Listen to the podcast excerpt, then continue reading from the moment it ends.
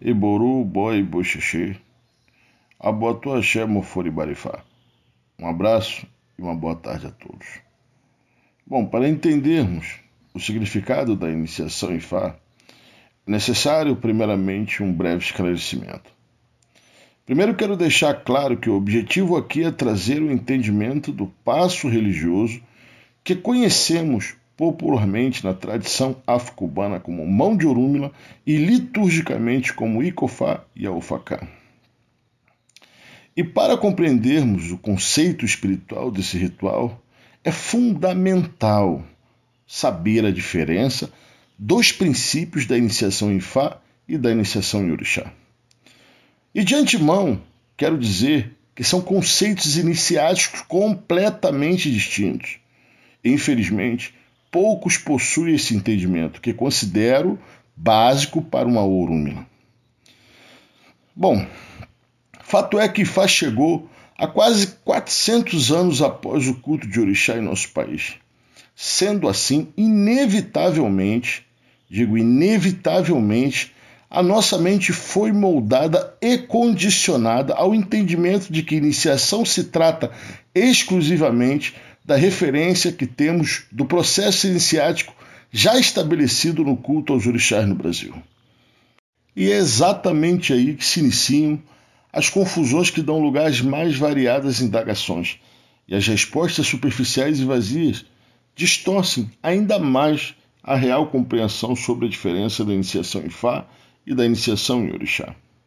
Principalmente quando muitos são indagados e Fá raspa a cabeça e Fá tem nome urubá, quando se inicia, é, incorpora ou deixa de incorporar, o problema, senhores, não está nessas perguntas. Essas eu tenho certeza que são pertinentes.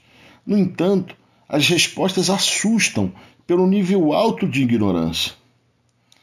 Bom, somos sabedores que na iniciação em orixá se raspa a cabeça e chamamos o neófito que passou por esse ritual de Iaô. O mesmo também possui o um nome urubá de nascimento, em virtude, obviamente, dessa mesma iniciação. O termo Iaô não na sua tradução literal, mas seu significado quer dizer casar, unir, fundir. A união do universo físico e o universo espiritual. A iniciação ao culto dos orixás tem como principal objetivo conectar os princípios divinos e ancestrais representados por uma determinada divindade ao neófito por intermédio do seu ori. E o Oduir Tegutan explica que nossos deuses tiveram vida na Terra, e ao serem divinizados, deixaram sua memória terrena nos elementos da natureza que, ao longo das civilizações futuras, seriam a origem da identidade material de seus descendentes e responsável por despertar em nosso espírito a necessidade e desejos pelos aspectos mundanos. Isso explica porque nosso espírito ser individual ao entrar em contato com o corpo físico formado por tal identidade primitiva, incorpora o apego não só pela nova realidade de vida, como também traços na forma de ser de acordo com as características do orixá tutelar e dos nossos pais biológicos.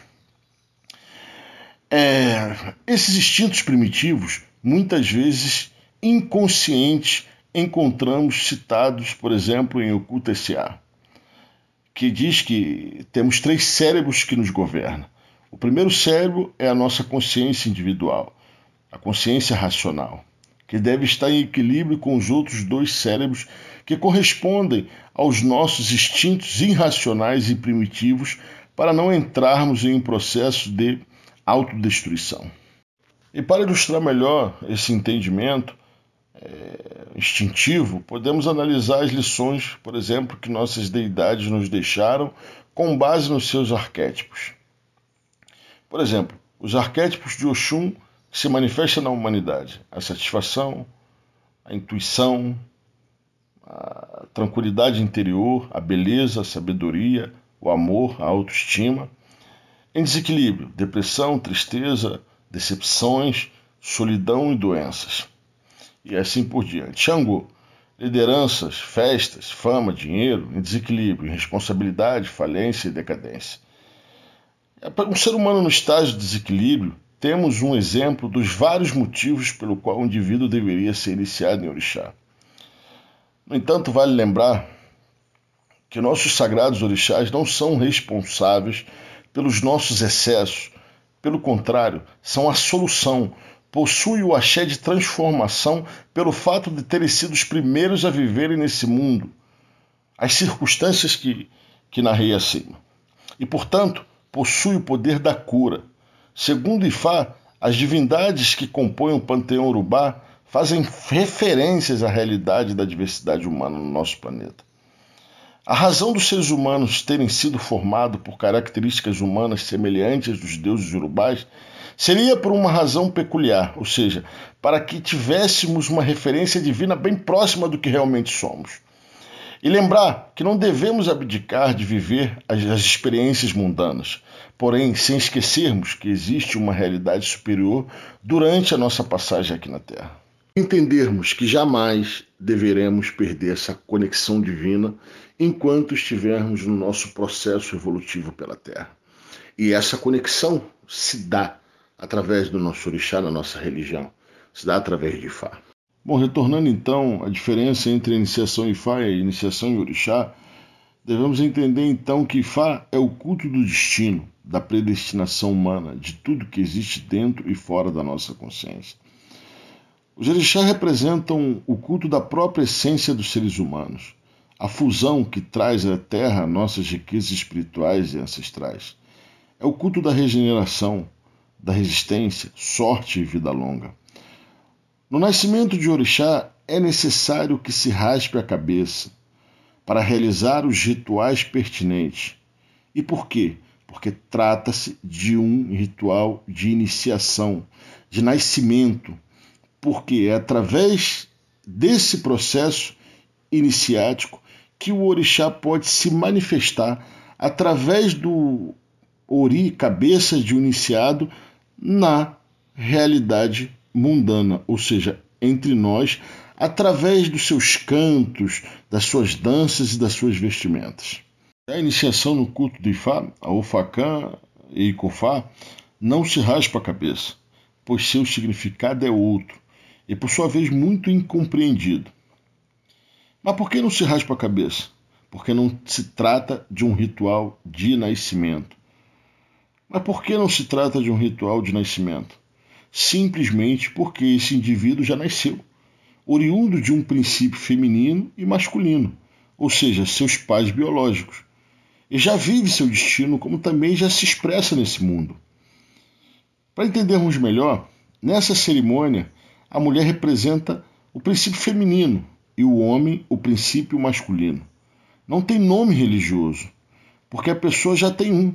José Silva, Manuel dos Santos, e assim por diante. É isso que a iniciação em Fá para a PTB e a UFACA honra, os responsáveis pela nossa vida física, a origem de onde fomos concebidos. E através de Fá é que revelamos o destino desse ser. É um ritual de iniciação com um propósito distinto. A mulher toca a porta, entra ao Ibodu, adentra o santuário sagrado onde se encontra a Orúmila para revelar a predestinação daquele ser que já existe. Então, ali dentro desse Bodu, nascem os seus orixás, que acompanham todo ser humano na Baixada Terra, Eleguá, Ogum, Oxóssi, Urso e o próprio Orumilá. E então é um ritual de iniciação, porém com um propósito diferente da iniciação de orixá, que é com o propósito de nascimento. Até mesmo para nos consagrarmos em orixá, ou até mesmo nos consagrarmos como babalô, primeiramente precisamos existir. E essa existência inicial, essa origem, que é representada pela mão de Orúmila, a cerimônia de Kofá e a cerimônia de Ofacã.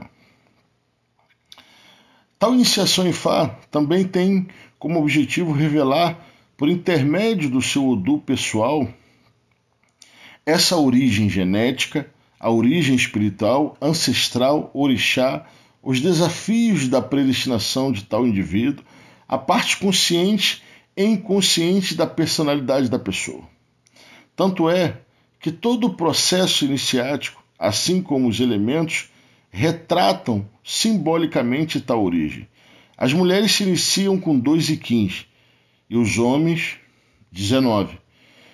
Os dois iquins significam os ovários, os, os óvulos, os seios, e os 19 quins para os homens representam os espermatozoides.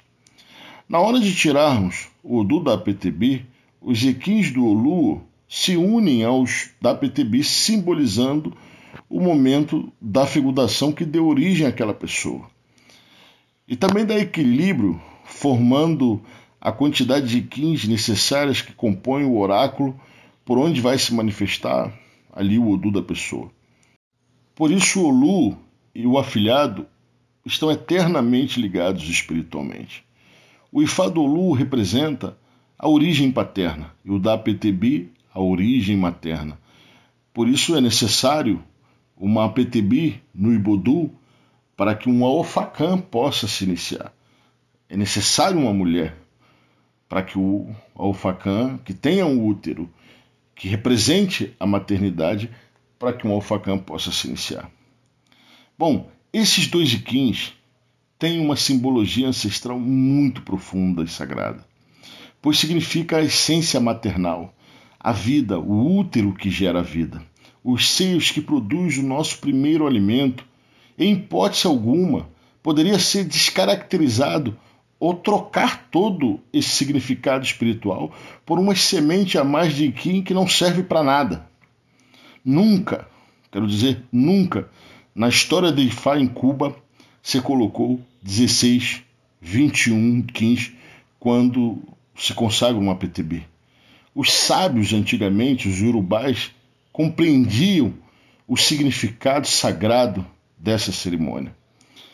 Essa prática de colocar mais de dois iquins no Icofá é, nasceu, foi levada a Cuba por Fran Obexê e seus descendentes, Fran atualmente nem mais parte faz da nossa tradição. Bom, concluindo. Em Orixá, iniciação é de nascimento. Para Babalaô é de renascimento. Por esse motivo também, um Babalaô jamais pode fazer Orixá em ninguém.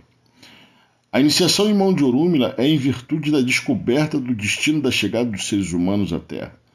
De um ser que já existe, que já nasceu, portanto não se trata de uma iniciação de nascimento. E para finalizar, eu posso afirmar que chega a ser um desrespeito chamar a nossa iniciação em Fá de Cefá. Não por ser um ritual dos nigerianos ou considerar que esteja errado para eles, mas o significado da cerimônia de iniciação na tradição afro-cubana nem se compara aos, ao que os próprios nigerianos dizem sobre o Isefá, que para eles é um, uma cerimônia com finalidade de sacralizar os iquins e adorar o Rúmina. Mas digo, sem querer ofender ninguém, muito pelo contrário, o objetivo aqui é de esclarecer, no entanto, não posso deixar de dizer que comparar a iniciação em Orixá e o Isefá dos nigerianos com a iniciação em fada tradição afro-cubana é no mínimo uma ignorância sem precedentes. Iboru Boy Boxixê, Lúcio Ajuevando Tureira.